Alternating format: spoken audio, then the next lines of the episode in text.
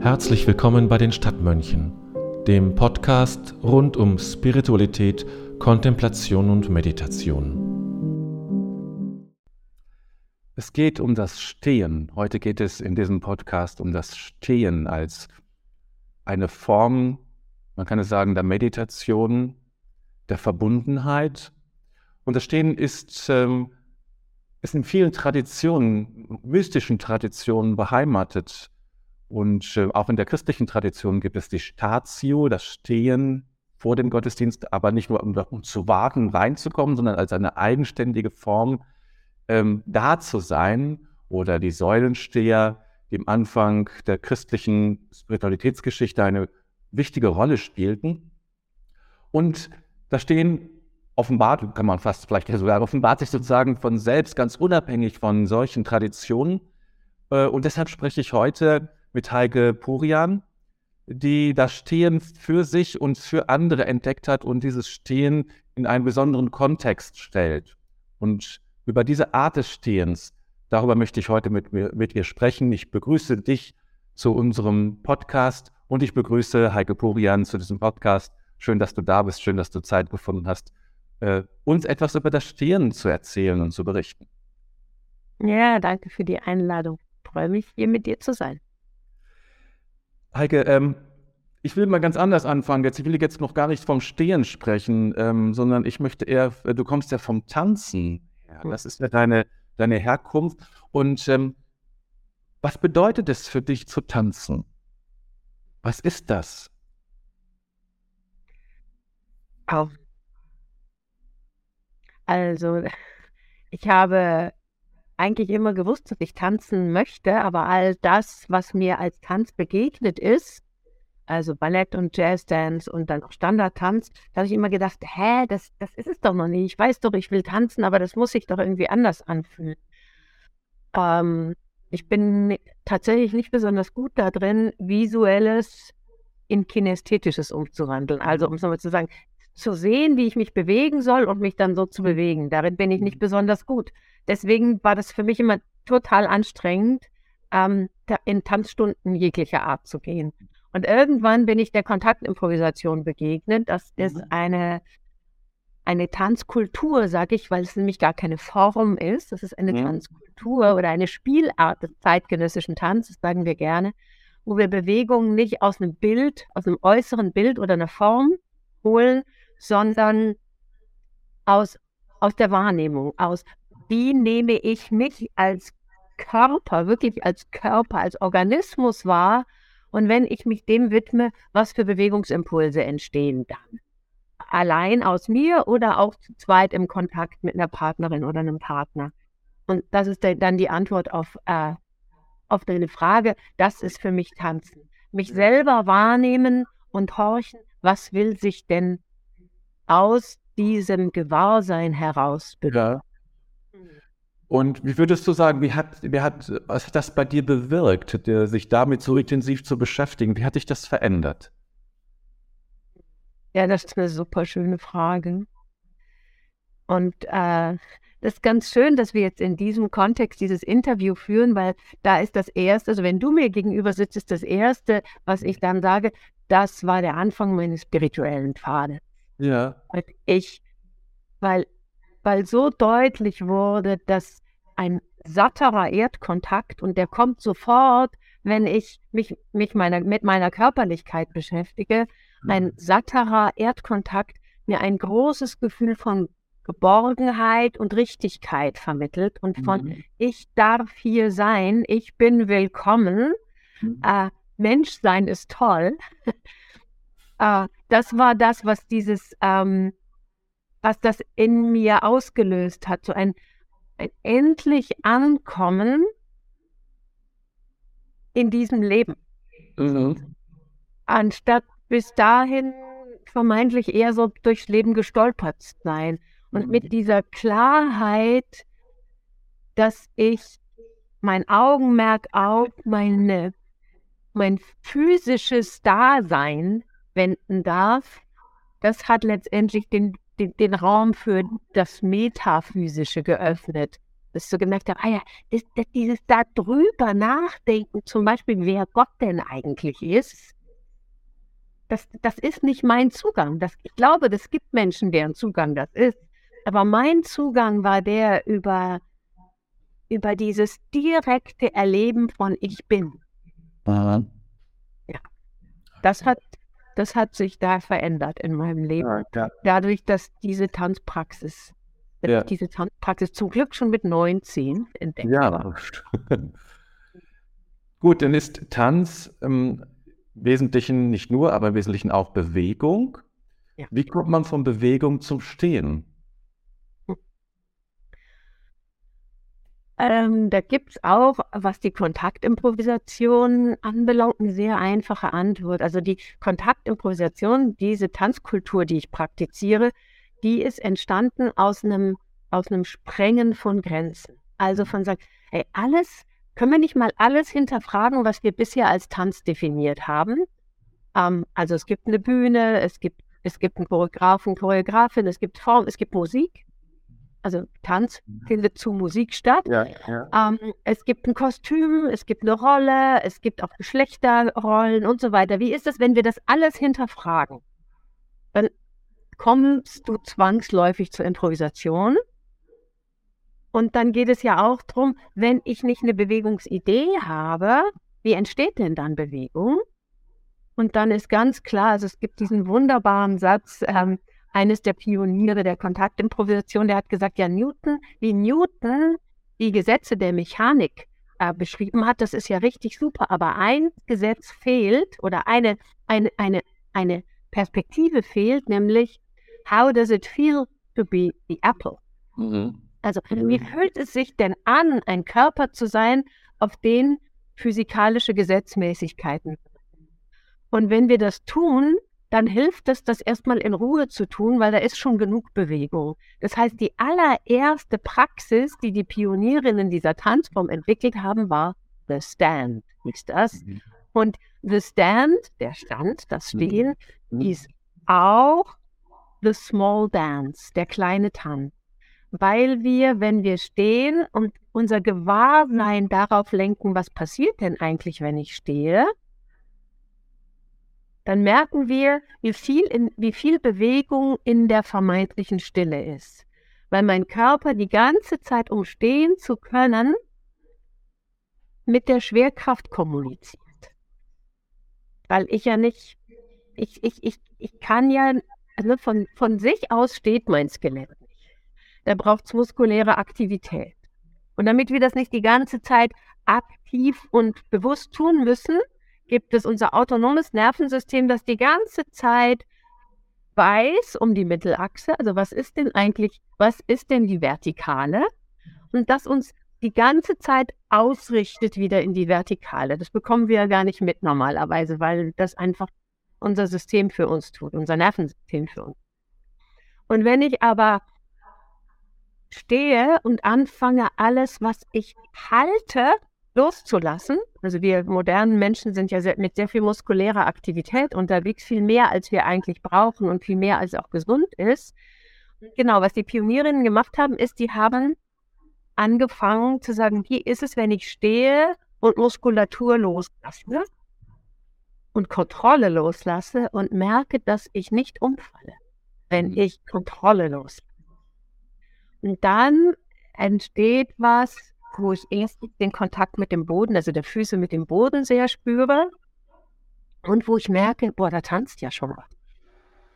Und dann kann ich anfangen, damit zu spielen. Das heißt, letztendlich ist diese Tanzform über die, die Beobachtung des Stehens äh, entstanden. Und hier kann ich Bewegung größer werden lassen, dann kann ich anfangen zu kippen, in den Raum zu kippen, zu taumeln, zu fallen. Genau. Und um das wirklich präzise praktizieren zu können, diese Tanzform, ist es hilfreich, immer wieder zu dieser Initialpraxis zurückzukommen. So, so verhält es sich mit, der, mit dem Verhältnis zwischen dem Stehen und dem Tanzen. Ja, das ist ja spannend, ja. Und dann haben Sie aber etwas Eigenes aus, diesem, aus dem Stand heraus entwickelt, um es mal so zu sagen, nämlich das Stehen für die Erde. Und das ist ja jetzt so Nein, der, mit. Mit, mit, genau. Ah, ge- genau, mit der Erde, richtig. Das ist, glaube ich, ein ganz wichtiger Aspekt.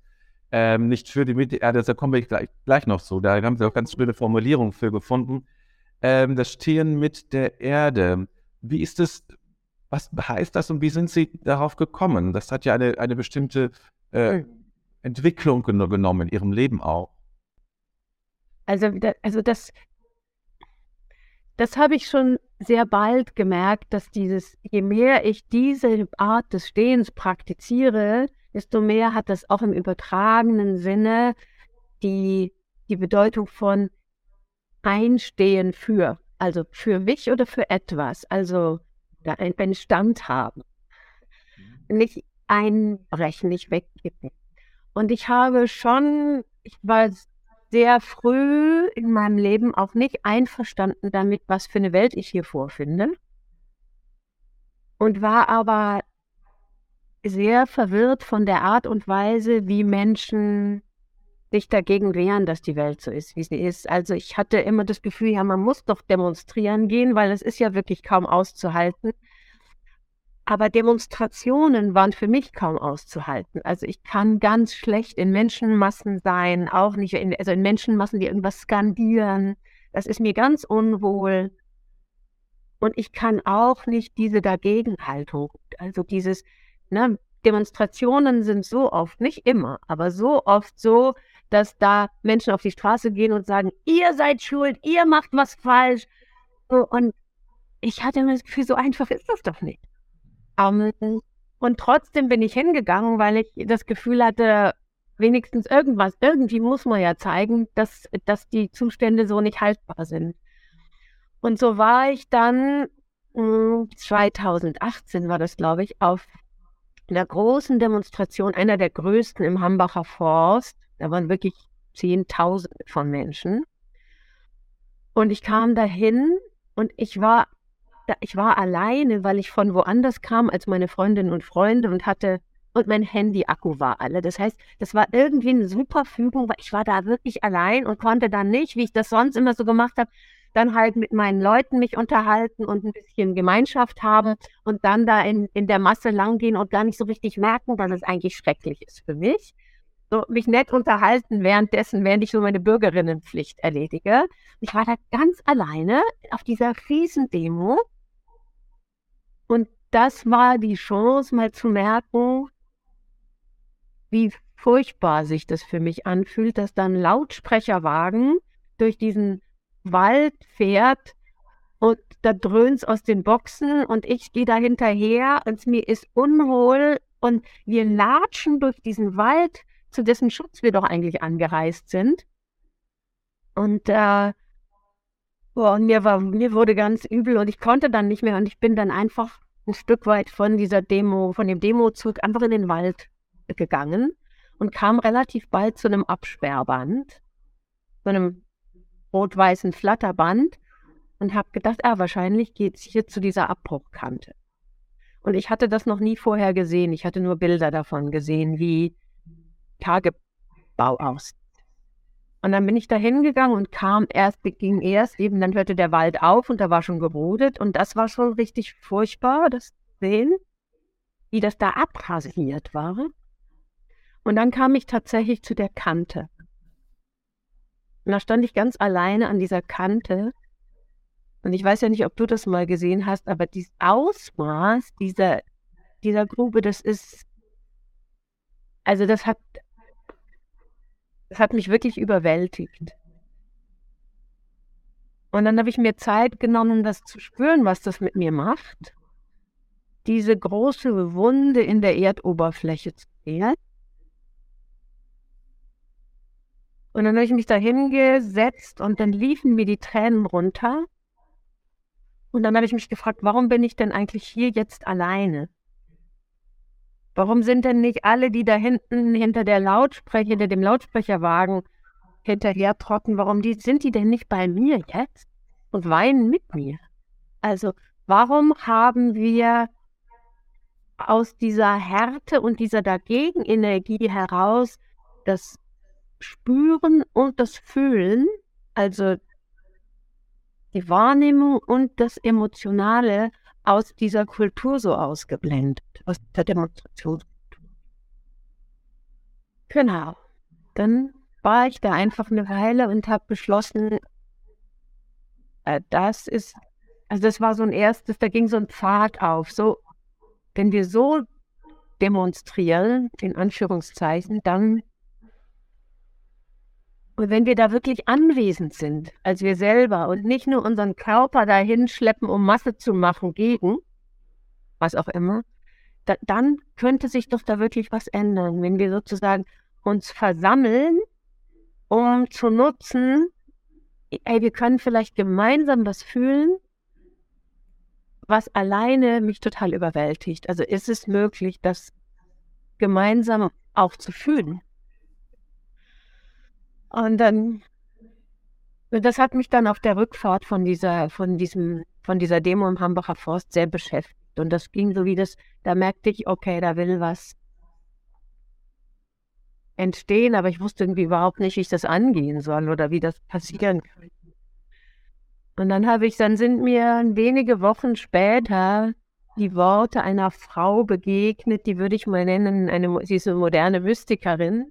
Lucia Renee heißt die. Und da habe ich so richtig drüber gestolpert und diese, das waren, also auch auf Englisch, kann es ja dann auch nochmal auf Deutsch übersetzen. Diese Worte waren, This is a call. Not a call to the arms, but a call to stand. To stand with the earth. Und das war wie so, das war wie so der, der Text zu, zu diesem Empfinden, das ich da gehabt habe. Und das war wie so ein Aufruf und wie so, als würde die zu mir sagen, ja, ja, komm, hier, mach das doch. Und damit war auch dieser, der Name schon da für die Praxis. Genau. Also die Worte, ich sage sie nochmal auf Deutsch, weil ich glaube, das ist, ich finde das immer nicht so schön, wenn wir davon ausgehen, dass alle mhm. Englisch sprechen.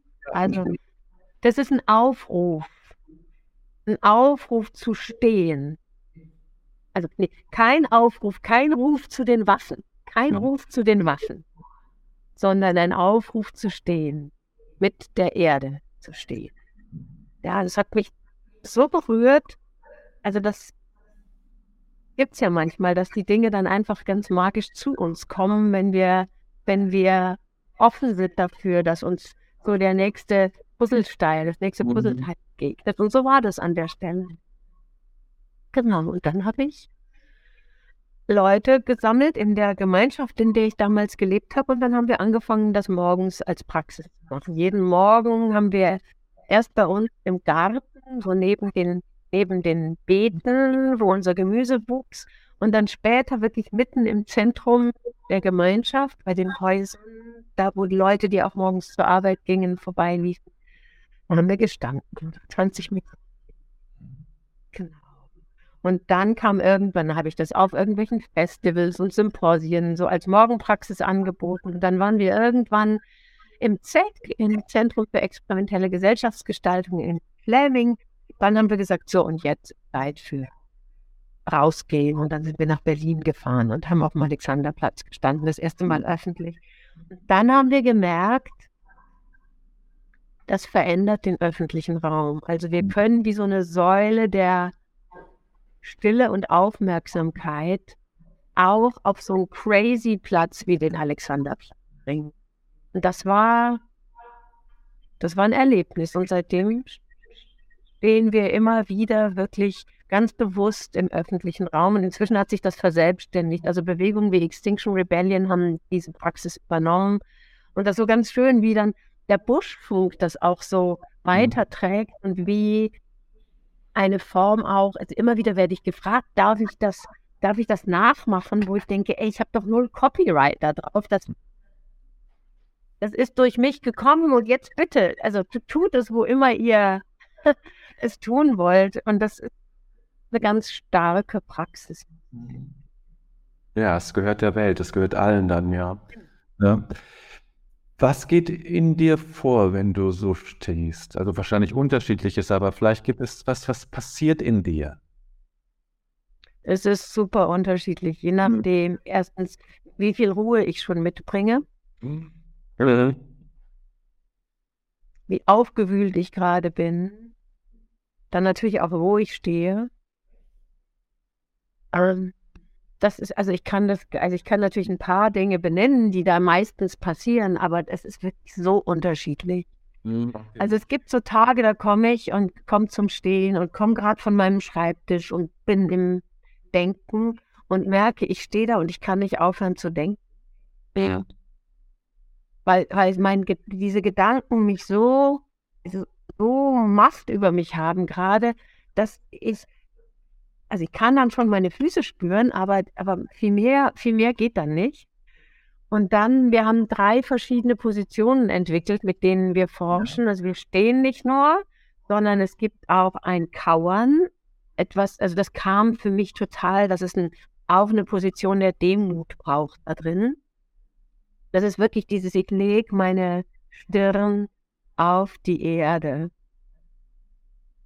Und ich kann das so gut begreifen, warum in der muslimischen Tradition das die Gebetshaltung ist. Das ist also, das ist so, also ne, im, auch im, im Unterschied zum, zum Stehen, wo ich so in meiner Aufrichtung bin und auch so für mich und alles einstehe, dann diese Demutshaltung, wo ich einfach noch näher an der Erdoberfläche bin, ja, noch mehr Bodenkontakt habe und dann auch mit meinen Handflächen, das ist für mich total wichtig, und mit meiner Stirn. So.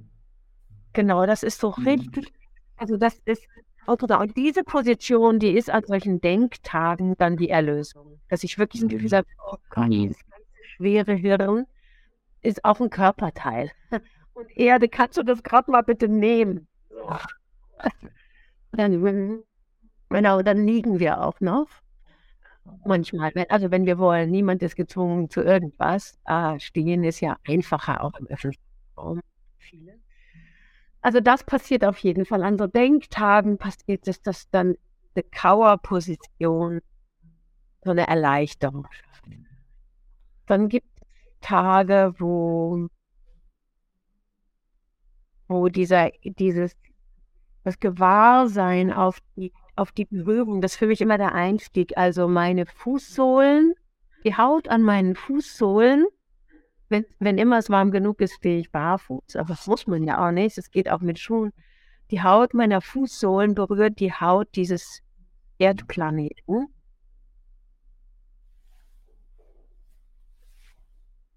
Und das löst oft so eine unglaubliche Zärtlichkeit in mir aus.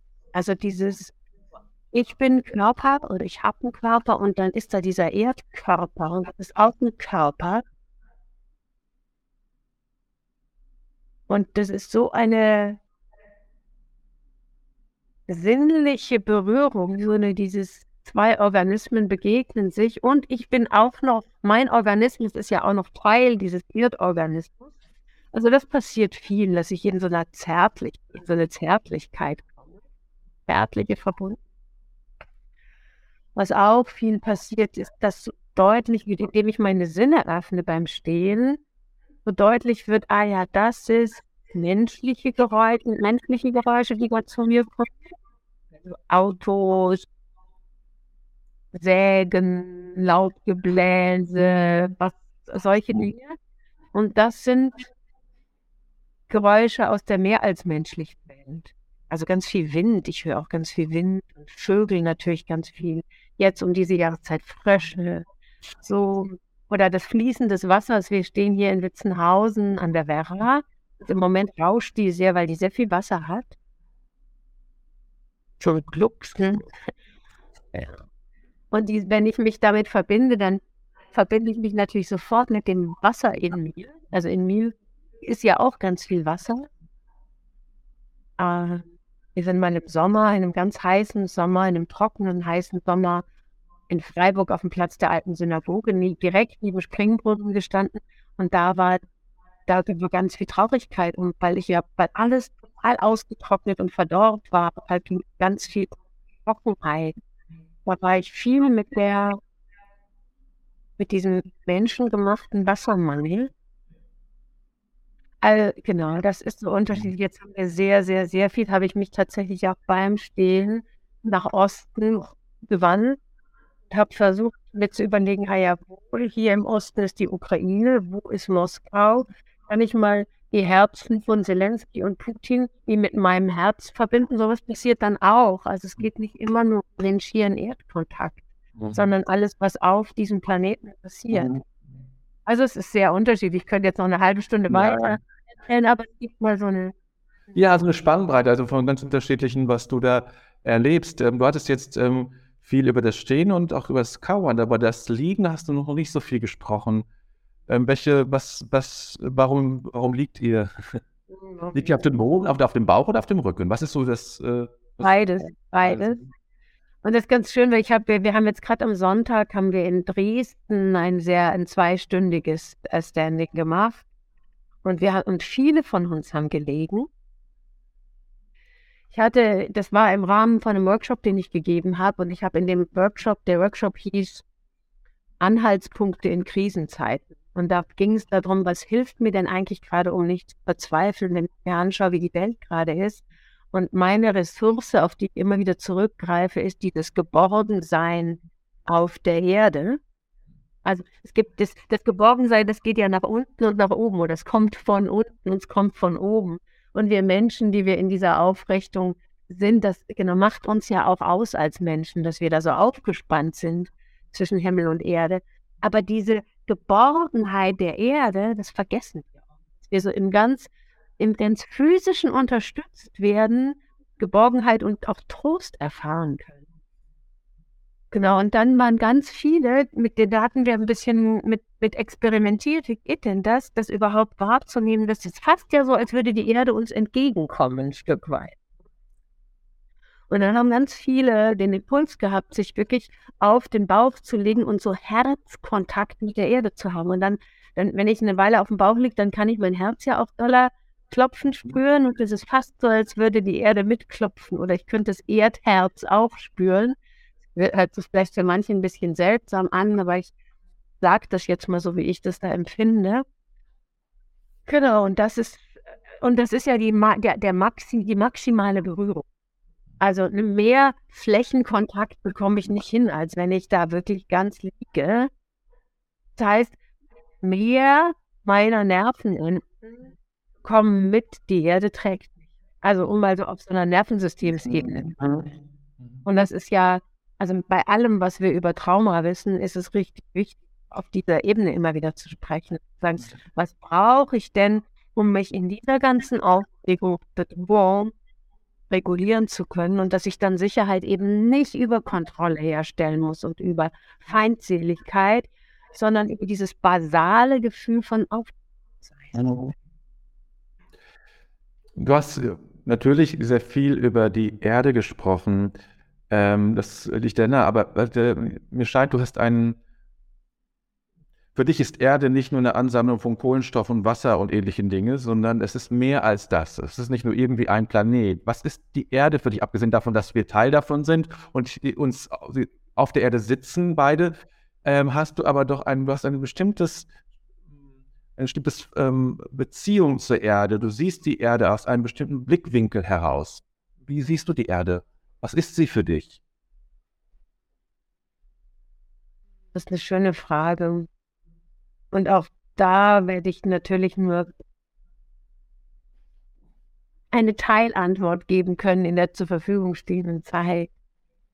Also erstmal ist die Erde ein Organismus. Es, ist ein lebendiger Organismus. Und wenn ich das sage, dann kann ich schon anfangen zu weinen, weil wir sie ja einfach ausbeuten. Und so tun, als wäre sie nicht ein lebendiger Organismus, sondern als wäre sie unsere, unser Rohstofflager. Wow. Das schmerzt mir. Und gleichzeitig kann ich mich nicht freisprechen davon. Ich, also mit diesen Laptops, die wir hier gerade benutzen, da sind seltene Erden drin, die irgendwann auf ausbeuterische Art und Weise gewonnen ich möchte das immer wieder auch ins Verhältnis stellen und nicht, mich nicht ausklammern mhm. aus den ausbeuterischen Strukturen. Aber ich möchte sie auch nicht äh, ignorieren oder ausblenden. Also die Erde ist ein lebendiger Organismus. Auf jeden Fall. Ich bin Teil dieses lebendigen Organismus und ich kann mich dazu in Beziehung setzen. Das ist sowieso bei. Ich kann gar nicht so gut mitgehen. In so manchen äh, New Age-Kreisen wird ja immer viel von Mutter Erde gesprochen. Mhm. Das äh, stimmt für mich so nicht. Auch wenn es uns nährt, auch wenn dieser Planet uns nährt, gehe ich eher mit dem äh, Kulturphilosophen Charles Eisenstein, der sagt, wir müssen mal erwachsen werden in unserem Verhältnis zur Erde. Und er schlägt vor, lass uns doch mal, ähm, wir sind so wie Kinder oder auch Pubertierende, die von der Mutter immer alles bekommen wollen. Und es ist jetzt mal Zeit, dass wir erwachsen werden und die Erde als Geliebte betrachten. Das ist für mich ein wunderschönes Bild. Das ist schön. Weil es uns in die Verantwortung bringt. Mhm. Also Verantwortung und zwar sowohl als Gegenüber der Erde als auch als Teil des Organismus. Und das hört sich widersprüchlich an, ist es für mich aber überhaupt. Wenn wir dann da sind, dann spätestens dann kommt die Erde als wie ich. Ich kann nicht das Göttliche nur wie im Opa. Das mhm. funktioniert für mich nicht. Also das Göttliche ist für mich eh überall. Oh, klar, ja. So, und das ist ja auch in mir. Und für mich ist diese, die, diese Geborgenheit auf der Erde, beziehungsweise diese, diese physische Unterstützung, die ich da erfahre, und zwar seit dem Moment meiner Geburt, die ist Teil meines Aufgehobenseins in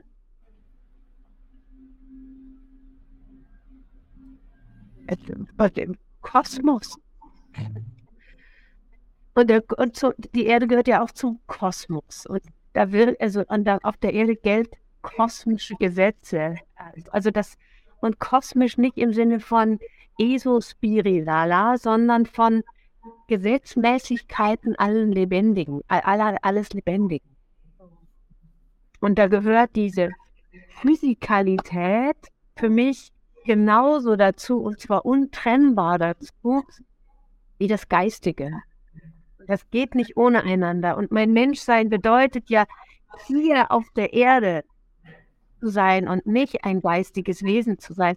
Und wo ich jetzt weiß, du, du gehörst der, einem, einem christlichen Orden an, da gibt es auch was, wo ich sagen will, das ist das, was ich dem Christentum am meisten übel nehme, dass es das Geistige und das Fleischliche so trennt. Und das mhm. ist, du bist nicht fleischlich, sondern geistig. Das ist so schmerzhaft für mich.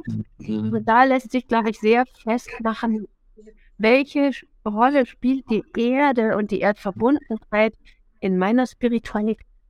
Ja. Ist die Erde heilig? Alles ist heilig. Ja, okay, ja, alles ist heilig, ja. Also ich, ich, ich glaube, das ist eine der, ein, eine der größten Schrecken unseres Weltbildes, dass wir zwischen dem Heiligen und dem Profanen unterscheiden. Mhm. Wenn wir das nicht tun würden, dann könnten wir gar nicht mhm. Braunkohle aus der Erde holen. Ja. Und sagen, naja, das ist, das ist das Profane und das Heilige, dafür gehen wir in die Kirche. Mhm. Wenn wir das Heilige und das Profane nicht trennen würden, würden wir anders mit ja. Ja, okay. Spaß ein bisschen zu dieser Trennung ähm, Welt und Geist sozusagen oder sowas. Also das Geistige, mh, hm, dass du da äh, dem Christentum sicherlich auch zu Recht äh, vorwirfst. Ähm, ja. Also und ich glaube gar, also ich würde sagen, das hat das, das hat, das ist nicht eine urchristliche Idee, sondern mhm. das ist aus Machtinteresse da irgendwann draufgesetzt worden. Ich würde nicht sagen, dass das, das die christliche Idee ist. Nein, nein, da das, war dann Machtinteresse am Spiel. Also ich möchte nicht sagen, genau. Nee, das ist, das ist klar, das ist natürlich das, äh, das christliche Denken, was, was uns vorliegt, ist nicht das gleiche christliche Denken, das am Anfang vorlag, sozusagen. Da hat dazwischen gab es eine Entwicklung, äh, wie die vieles verändert hat. Ähm, das ist völlig klar. Also da hat äh, dieser Jesus von Nazareth ähm, in einer ganz anderen Kulturkreis mit ganz anderen Vorstellungen oder Gedanken gelebt, als wir das uns heute vormachen können und meinen zu wissen. Da bin ich auch fest und überzeugt. Ähm, ich glaube, es ist jetzt ein guter Augenblick, ähm, jetzt mal konkret zu werden. Ähm, wie so eine kleine Anleitung, sage ich mal. Wie steht man denn, wenn man, wenn Leute sagen, ich finde das irgendwie spannend, dieses Stehen, dieses, weil es so einerseits so einfach ist oder scheint. Wir, ähm, ich mag ja sehr einfache Dinge, sehr einfache Meditationsformen. Ich mag dieses Komplizierte mag ich überhaupt nicht. Ähm, die, am besten Dinge, die man jetzt nicht noch eine Ausbildung vorher machen muss oder etwas ja. ähnliches. Aber ein bisschen Anleitung braucht natürlich jeder irgendwie, um ja. sicher zu sein oder daraus kann man ja immer noch was Eigenes entwickeln. Also vielleicht kannst du uns äh, sowas wie eine kleine Anleitung geben, wie man, wie man das machen kann. Also ich würde es nicht so gern Anleitung nennen, sondern Anregung. Ja. Denn wir sind ja, ähm, wir sind ja so gewohnt, brav zu machen, was man uns mhm. sagt. So, darauf basiert unser ganzes Schulsystem. Und wie ist es, wenn, genau, und trotzdem ist es sinnvoll, für manche Dinge nicht allein zu sein, zu denen anderen schon, andere schon Erfahrungen gemacht haben. Und wie kann ich es dann hier zu eigen machen? Deswegen würde ich lieber Anregung sagen. Sehr schöne Idee, sehr schöner, sehr schönes anderes Wort, das gefällt mir sofort. Mhm. Genau. Und also Menschen tun das verschieden. Manche sagen, boah, das muss ich erstmal so ganz irgendwo probieren, wo mich niemand sieht. Und die gehen an, an, an in den Wald, an irgendeine Stelle, wo sie unges, un, ungeschützt, also wo sie geschützt sind und nicht gesehen werden können. Manche sagen aber, wenn ich das allein versuche, dann mache ich das eh nicht. Dann höre ich nach einer Minute wieder auf. Ich brauche diese, dieses Commitment, diese, diese Vereinbarung, wir machen das jetzt mal eine Viertelstunde zusammen. Kommst du mit mir in den Wald? Also auch da wenn Menschen es ausprobieren wollen, schau doch mal, was hilft dir? Was hilft dir, um da dran zu bleiben? Genau. Und wenn wir das jetzt erstmal so für uns machen und noch nicht auf, auf dem öffentlichen Platz oder so, wenn wir das für uns machen, ist der Zugang für mich immer der sinnliche. Also der Zugang ist der über die Fußbohlen. Manchmal hilft es, die Füße vorher ein bisschen zu bewegen oder wie so eine Katze, die, die, die Katzen, die treten ja oft so eine Weile an der, mit ihren Pfoten an einer Stelle, bevor sie sich dann irgendwo niederlassen. Ist auch richtig schön, so mit den Füßen mal den richtigen Ort zu finden, dass die sich da so reinschmiegen können in die Wiese oder den Waldboden, sodass die wirklich einen Platz finden. Und dann wirklich das Gewahrsein auch in Fußsohlen haben. Was spüre ich denn da? Und dann diesen Moment zu würdigen, ah ja, hier findet gerade zärtliche Berührung statt zwischen meinem Körper und dem Erdkörper. Und das ist oft schon ein, ein, ein großes Wow. Ich berühre doch so viel jeden Tag mit jedem Schritt, den ich gehe, die Erde und ich habe es nie im Gewahrsein, dass, dass das Berührung. Genau, das ist oft schon so ein Moment. Und dann gilt es, ähm, da genau wie ich das den das Stand beschrieben habe, also diese Anfänge der Kontaktimprovisation, schauen, was kann ich denn gerade loslassen? Also wo hält meine Muskulatur fest, weil ich denke, ich muss halten, um stehen zu können. Und da gibt es so wirklich so dieses mit jedem Ausatmen das Gefühl haben, da rieselt noch ein bisschen mehr Gewicht in die Erde, die trägt das alles.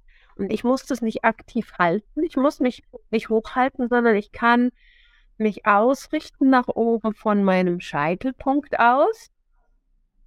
So, also viele Menschen äh, sagen dann ja, stell dir vor, da ist eine Schnur, aber da brauchst du ja gar keine Schnur. Es reicht irgendwie diese Richtung zu haben, hey, da gibt es einen oben und da gibt es einen unten und ich stehe hier und ich spüre manchmal den, den Scheitel auch anzufassen und zu merken, boah, da ist ja ganz schön viel Raum zwischen meinem Scheitel und meinen Füßen. Das, das ist ja mein Körper. Aha, Genau, und dann zu merken, ah ja, und je mehr ich das nach unten rieseln lasse, desto mehr spüre ich, dass da von unten Aufrichtung kommt. Also es ist, geht in zwei Richtungen. Graf Dirkheim, ein, ein Körpertherapeut hat mal gesagt, aus dem Niederlassen entsteht die Aufrichtung.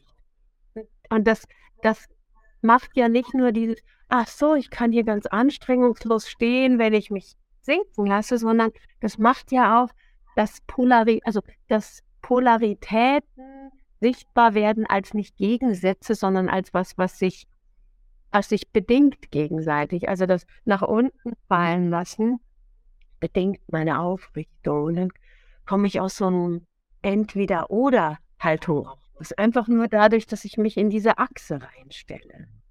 Und manchmal habe ich auch ganz konkret dieses Bild, ah ja, meine Achse, die geht durch, vertikal durch meinen Körper durch und die sinkt eigentlich bis in den Erdmittelpunkt, das ist ganz schön weit.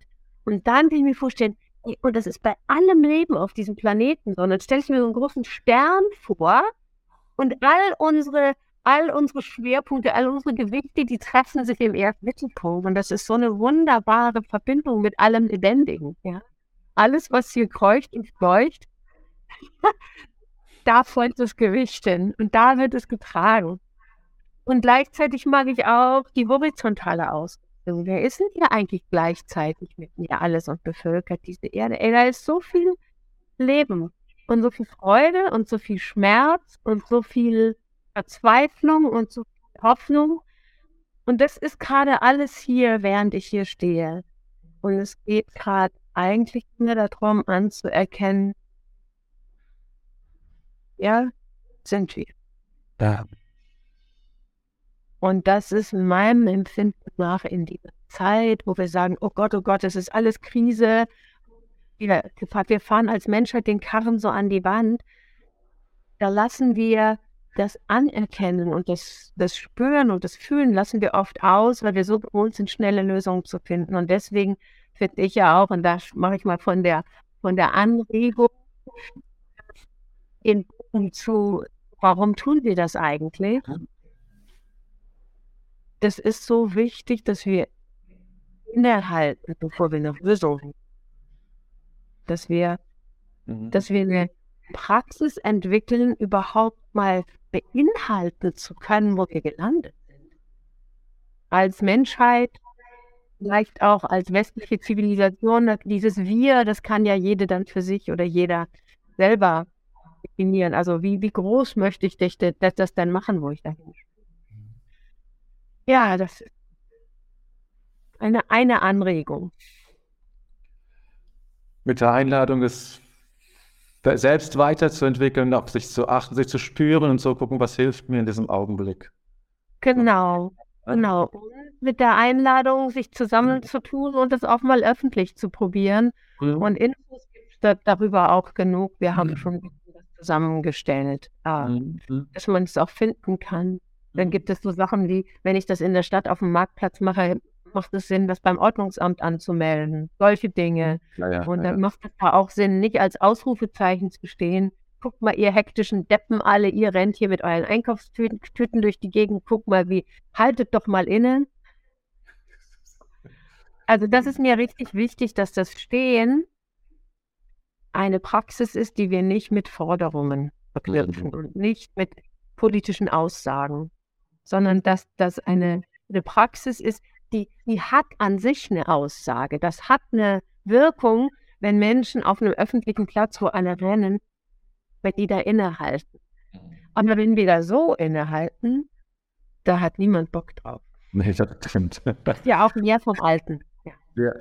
Aber das, das, das, das lenkte den Blick auf eine andere Frage, die mir auch durch den Kopf gegangen ist. Ähm, wenn Menschen im öffentlichen Raum stehen, so stehen, wie, wirkt das? Wie, wie gehen andere, die, die Passanten damit um? Was, wie, machen die das? Auch unterschiedlich ist mir klar, aber was habt ihr so erlebt? Was habt ihr so erlebt? Wie geht das? Wie ist das?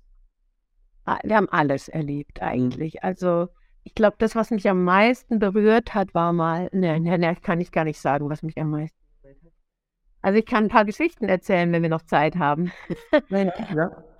Also eine Frau, einmal war das, da standen wir in Freudenstadt und eine Frau, ich, ich merkte es so in meinem Rücken, da ist irgendwas und ich drehe mich um und da steht eine Frau, die ist so vielleicht 70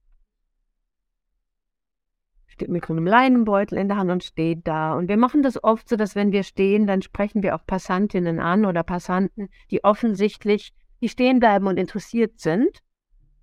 Und fragen sie, fragen sie sich, was wir da gerade tun oder so. Und ich drehe mich so um und suche Blickkontakt mit ihr. Und äh, sie guckt zurück und dann gehe ich zu ihr und frage sie, ob sie irgendwelche Fragen hat. Sie müssen mir nicht erklären. Ich weiß genau, was sie hier tut ich habe einen Enkel, der soll doch leben. Hm.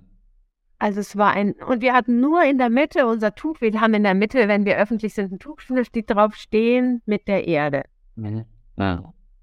Und die Frau hat genau gewusst mhm. und hat sich dazugestellt und hat dann irgendwann kam sie zu mir und gesagt, ich muss jetzt leider gehen, ich habe einen Termin, das ist wirklich schade, aber dass ich sie hier heute getroffen habe. Und eine halbe Stunde später war sie wieder da und hat gesagt, ich hatte einen Termin, und das war eigentlich ganz nah an meinem Zuhause, aber ich musste noch mal. Dann hat sie den Rest der Zeit mit uns gestanden.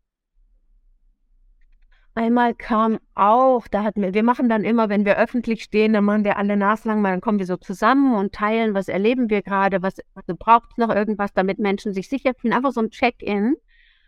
Und dann äh, stellen wir uns wieder auf und dann, wenn wir, wenn wir gerade die Kapazitäten haben und der, der Lärm und sowas das zulässt, dann sprechen wir auch ein paar Worte, um Leute einzuladen, die dazu kommen, keine Anregung zu geben, da gut reinzukommen.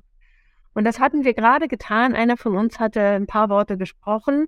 Da kommt fast ein bisschen abgehetzt einer und stellt sich so neben mich.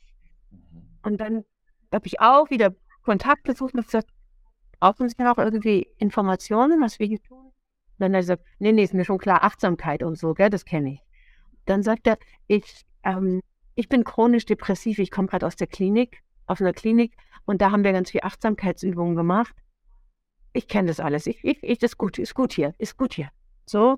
Und danach, als wir dann wieder eine Runde gestanden haben und dann wieder so ins Gespräch kamen, ging ich nochmal zu ihm, weil ich irgendwie Kontakt es war mir ein Bedürfnis, da nochmal Kontakt zu suchen. Also jemand, der mal eben in den ersten drei Sätzen der Begegnung einem sagt, ich bin chronisch depressiv, irgendwie hat das Gefühl, ich will da nochmal andocken. Dann sagt er, wissen Sie was? Ich komme frisch aus der Klinik gerade und mein Therapeut hat mir die Auflage gegeben, ich muss jeden Tag einmal aus meiner Wohnung raus. Und heute war es der Horror, ich wollte nicht. Und euch hier zu finden, war meine Rettung. Und das hat mir nochmal so gezeigt, es gibt es gibt einfach in unserem öffentlichen Raum keine selbstverständlichen Punkte zum Andocken, die ganz, ganz niederschwellig sind. Da ist mir das nochmal aufgefallen, wie niederschwellig das eigentlich ist. Wenn wir da einfach präsent sind und rumstehen. Das war, es hat mich sehr, sehr, sehr berührt. Und natürlich gibt es auch Menschen, die, die sagen, habt ihr sonst nichts zu tun? Ja. Ist das Kunst oder kann das weg? Äh, ja, Natürlich gibt es das auch. Oder die wilde Diskussion mit uns anfangen, ob wir uns da jetzt auch hingeklebt haben. Das ist jetzt neuerdings so. Ja. Und, ja. Also ganz viel Widerstand auch. Ja. Oder auch Mensch, eine, eine Frau, die mal kam und sagt, was machen Sie da? Sag ich, also es ist ja dann auch immer anders, was ich dann antworte, je nachdem, wo ich dann gerade an diesem Tag bin. Ich sage, wir versuchen gerade zu spüren, und da kriegte sie fast so einen Schreck und sagte, oh Gott, nicht spüren, das kann ich nicht. Das ist echt mein Problem. Ich kann nichts spüren, wissen Sie? Und dann habe ich zu ihr gesagt, wissen Sie, also ich glaube, das ist nicht Ihr Problem, das ist unser aller Problem. Sie kann ja mal sich zu uns stellen und dann widmen wir uns mal gemeinsam der Trauer darüber, dass wir alle so wenig spüren können. Und dann, das war ihr aber zu viel. Dann hat sie ihr Wägelchen mhm. genommen und ist weg. Ah, mein Mann wartet schon auf mich so, aber und trotzdem glaube ich, dass es einen Moment gab, so, oh krass, ich bin ja nicht allein damit. Das, ich glaube, das ist bei ihr angekommen. Ja, und dann so, es gibt natürlich ganz, ganz, ganz viele Gespräche. Also was noch sehr, sehr deutlich ist, ist, Kinder sind immer super interessiert und ganz mhm. oft Erwachsene dann weiter. Also entweder mhm. wir haben keine Zeit oder das sind Spinner. Mhm. Und, aber Kinder wollen immer wissen. Und ganz oft stellen sich Kinder kurz dazu. Oh. Und das ist ein ganz, ganz großer Unterschied, den ich wahrnehme, wie Kinder das in der Öffentlichkeit wahrnehmen. Das kann ich mir gut vorstellen, ja. Das sind immer so ein paar kleine, kleine Geschmäcker von. Ja. Dankeschön. Ja, wir kommen tatsächlich jetzt so langsam auch so in die äh, Zielgerade rein äh, äh, zum Ende hin. Was mir noch äh, so ähm, eben, auch weil ich dann dein, äh, den Artikel aus deinem Buch, äh, dem aktuellen Buch gelesen habe, da sprachst du von Zuwendung. Also dass dir das ist, Zuwendung so gut gefällt, also als Begriff oder als, als inneres Tun, sich der, der, der, der, der Erde zuzuwenden, körperlich zuzuwenden. Ähm, gibt es auch so eine Art, so eine Art sprachliche Zuwendung der Erde gegenüber? Ja, also dieses mich den Dingen zuwenden oder dem Zustand zuwenden, den ich gerne so ein bisschen wegschiebe, weil er fast Mhm. nicht auszuhalten ist. Mhm. Also was ist es, wenn wir uns den Dingen und dem Zustand dieser Welt zuwenden, so gut wir das halt können. Und manchmal ist es ja auch nicht mehr auszuhalten. Und dann Mhm. aber auch zu merken, so jetzt mache ich die Tür auch wieder zu. Und du fragst jetzt, ob ich, ob das auch mit Sprache Ja. ist. Manchmal. Also bei mir manchmal. Ja. Bei mir ist es so, dass es, dass ich manchmal mit der Erde spreche und zwar tatsächlich vor allem, wenn ich kauere, weil ich dann mit meinem Mund so nah bin, dass ich Ja. da direkt flüstern kann. Mhm. Ähm, manchmal ist es auch nur ein inneres Sprechen, aber tatsächlich im Kauern, in dieser Kauerhaltung geschieht bei mir am öftesten sowas, was ich auch Gebet nennen könnte. Ja, das auch, das sehr. Wie bitte? Genau das, das, das, den Eindruck hatte ich auch. Also das, das gibt, nicht nur das, das gesprochene Gebet, natürlich, aber das, was sie tut, ist, ist eine Form von Beten. Also so würde ich es beschreiben. Und deswegen habe ich auch über das Textliche, ähm, weil das ja oft so auch ein bisschen abgewertet wird, so dieses, dieses Sprechen, äh, gerade wenn das so natürlich so vorgegebene Sachen sind, aber das ist ja nur ein Teil des Gebetes, dachte ich mir, aber das wäre doch auch spannend, das wollte, deswegen wollte ich das unbedingt fragen, ob es auch dieses, genau diese, diese sprachliche Hinwendung, und das ist eine schöne Be Bezeichnung eigentlich für Gebet, so eine sprachliche Hinwendung, ob es das auch, ob sich das auch einfach so entwickelt. Und das, äh, deswegen war mir das so wichtig, das, das zu fragen, ja. Und es ist tatsächlich, also wenn du das jetzt so fragst, dann erinnere ich mich an Momente. Und das ist beides. Es ist manchmal wirklich ein tatsächlich ein Bitten um Vergebung, was wir hier anrichten. Und es ist auch ein, ein Hilfe. Ja. Also das ist, glaube ich, so die, wenn da Sprache kommt, dann ist das so die Essenz dessen. Kommt. Und manchmal ist es auch ein, also jetzt gerade so jetzt im Frühling, es ist auch wie so ein, wie so ein Psalm, so ein, so ein Loblied auf die Schönheit. Das kann, das kann passieren. Und dass das, dass das auch Sprache braucht. Ja, ja. Ja. Bei aller Begrenztheit, die Ja, Sprache ja. Ja. ja. All das kommt, kann da kommen. Ja, danke fürs Ansprechen. Äh,